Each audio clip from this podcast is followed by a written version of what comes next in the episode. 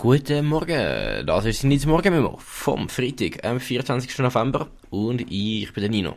Und bevor ich euch ins Wochenende schicke, noch einen kurzen Überblick über ein paar News. Und wir fangen gerade an in Holland. Dort ist am Mittwoch gewählt worden und seit gestern sind auch genug Stimmen ausgezählt, dass man eine Ahnung hat, von wie das Resultat aussieht. Und das Resultat ist tatsächlich überraschend ausgefallen. Ähm, die es ist nämlich eine rechtspopulistische Partei unter der Führung von einem Typ namens Herd Wilders ist zur stärksten Partei gewählt worden. Damit hat nicht wirklich jemand gerechnet. Die Partei, die gegen die Europäische Union, gegen Klimaschutz und für eine harte Migrationspolitik politisiert, hat können massiv zulegen und hat jetzt fast ein Viertel von allen Sitz im Parlament. Allerdings, ihr habt es vielleicht gemerkt, ein Viertel ist noch keine Mehrheit und zum Regierung bilden muss man eine Mehrheit vom Parlament haben. Und da keine Partei mehr als 50% von der Sitz hat, heißt das, es müssen sich mehrere Parteien zusammenschließen und dann in einer sogenannten Koalition eine Regierung bilden. Und ob das die rechtspopulistische Partei, wo Partei von der Freiheit auf Deutsch heißt, ob die das schafft, andere Parteien dazu zu bezeugen, mit ihnen Koalition zu bilden, mit ihnen zusammenzuarbeiten, das ist aktuell noch sehr unklar. Sie hat nämlich eher wenig Sympathie bei den meisten anderen Parteien und müsste dabei zumindest recht viel Kompromiss eingehen. Zum Beispiel, wie das vorhin gefordert ist, zu einem Verbot von Moscheen oder muslimischen Schulen, wird es wohl kaum kommen. Wie genau die neue Regierung dann aussieht, das wird sich wohl erst in den kommenden Monaten zeigen. So Verhandlungen werden wohl lang gehen. Es ist auch möglich, dass gar kein Regierungskoalitionsstand kommt, dann wird es zu Neuwahlen kommen. Also, dann probiert man es nochmal. Und bevor wir jetzt zum nächsten Thema kommen, noch ganz kurz einen Ausschnitt aus der Siegesrede von dem Herrn Wilders. Der Kiezer heeft gezegd, we zijn het zat, we zijn het spuugzat en wij willen. En daar gaan wij voor zorgen dat die Nederlander weer ähm, ja, und was ich damit sagen ist, ich glaube immer noch nicht ganz, dass Holländisch tatsächlich eine echte Sprache ist. Meiner Meinung nach werden wir da seit sehr vielen Jahren von einem Land brutal verarscht. Anyway, kommen wir zum zweiten Thema, und zwar einem Thema, wo wir die Woche schon mal darüber geredet haben, wo sich nochmal alles geändert hat.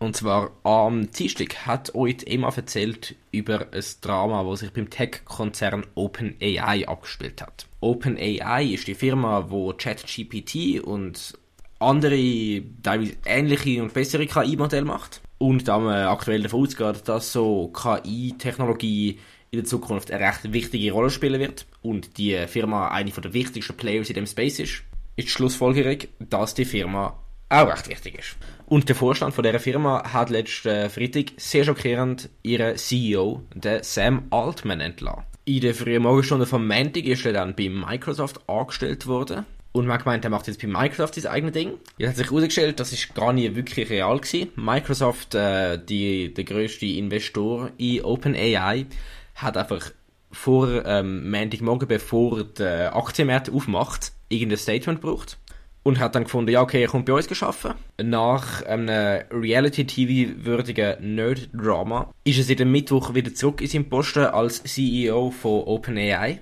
Falls ihr Lust habt, die super unterhaltsame und ja, ein bisschen relevante Geschichte zu konsumieren, dann verlinke ich euch ein Video in der WhatsApp-Bio in den letzten Tagen hat es anscheinend auch Bericht gegeben, dass die Firma noch viel bessere KI-Modelle entwickelt hätte intern, wo anscheinend gewisse äh, Angestellte auch Sorgen gemacht haben. Möglicherweise erfahrt man da in Zukunft mehr. Und jetzt gehen wir noch kurz zum Israel-Palästina-Konflikt. Heute, am 48. Tag vor dem Konflikt, sollte ziemlich genau, wenn das Memo euch erreicht, ein Waffenstillstand im Gazastreifen angefangen haben. Hamas und Israel haben nach langen Verhandlungen über Katar, also die beiden Parteien reden nicht direkt miteinander, sondern Katar ist jetzt in der Mitte und vermittelt zwischen den beiden.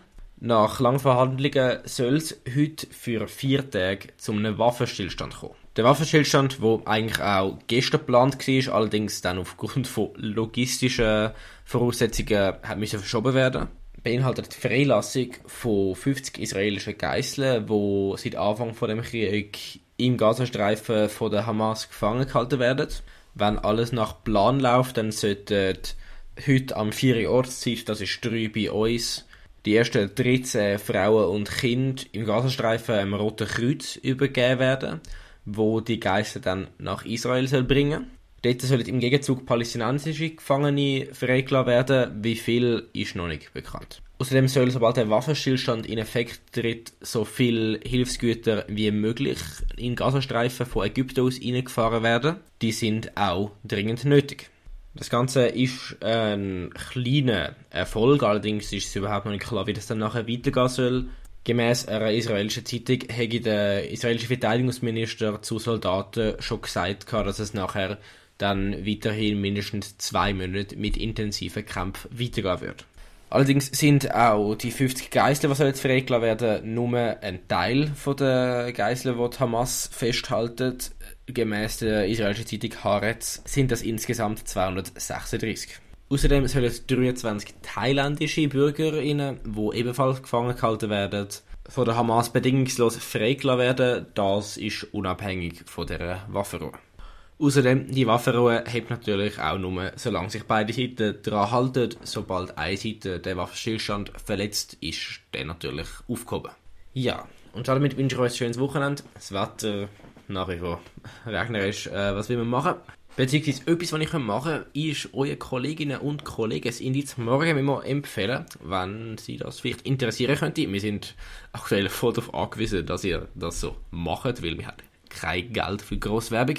Auf indiz.ch slash Memo kann man das Memo abonnieren. Wir sind neu auch auf Spotify. Einfach Indiz Morgen Memo suchen, dann solltest du uns finden.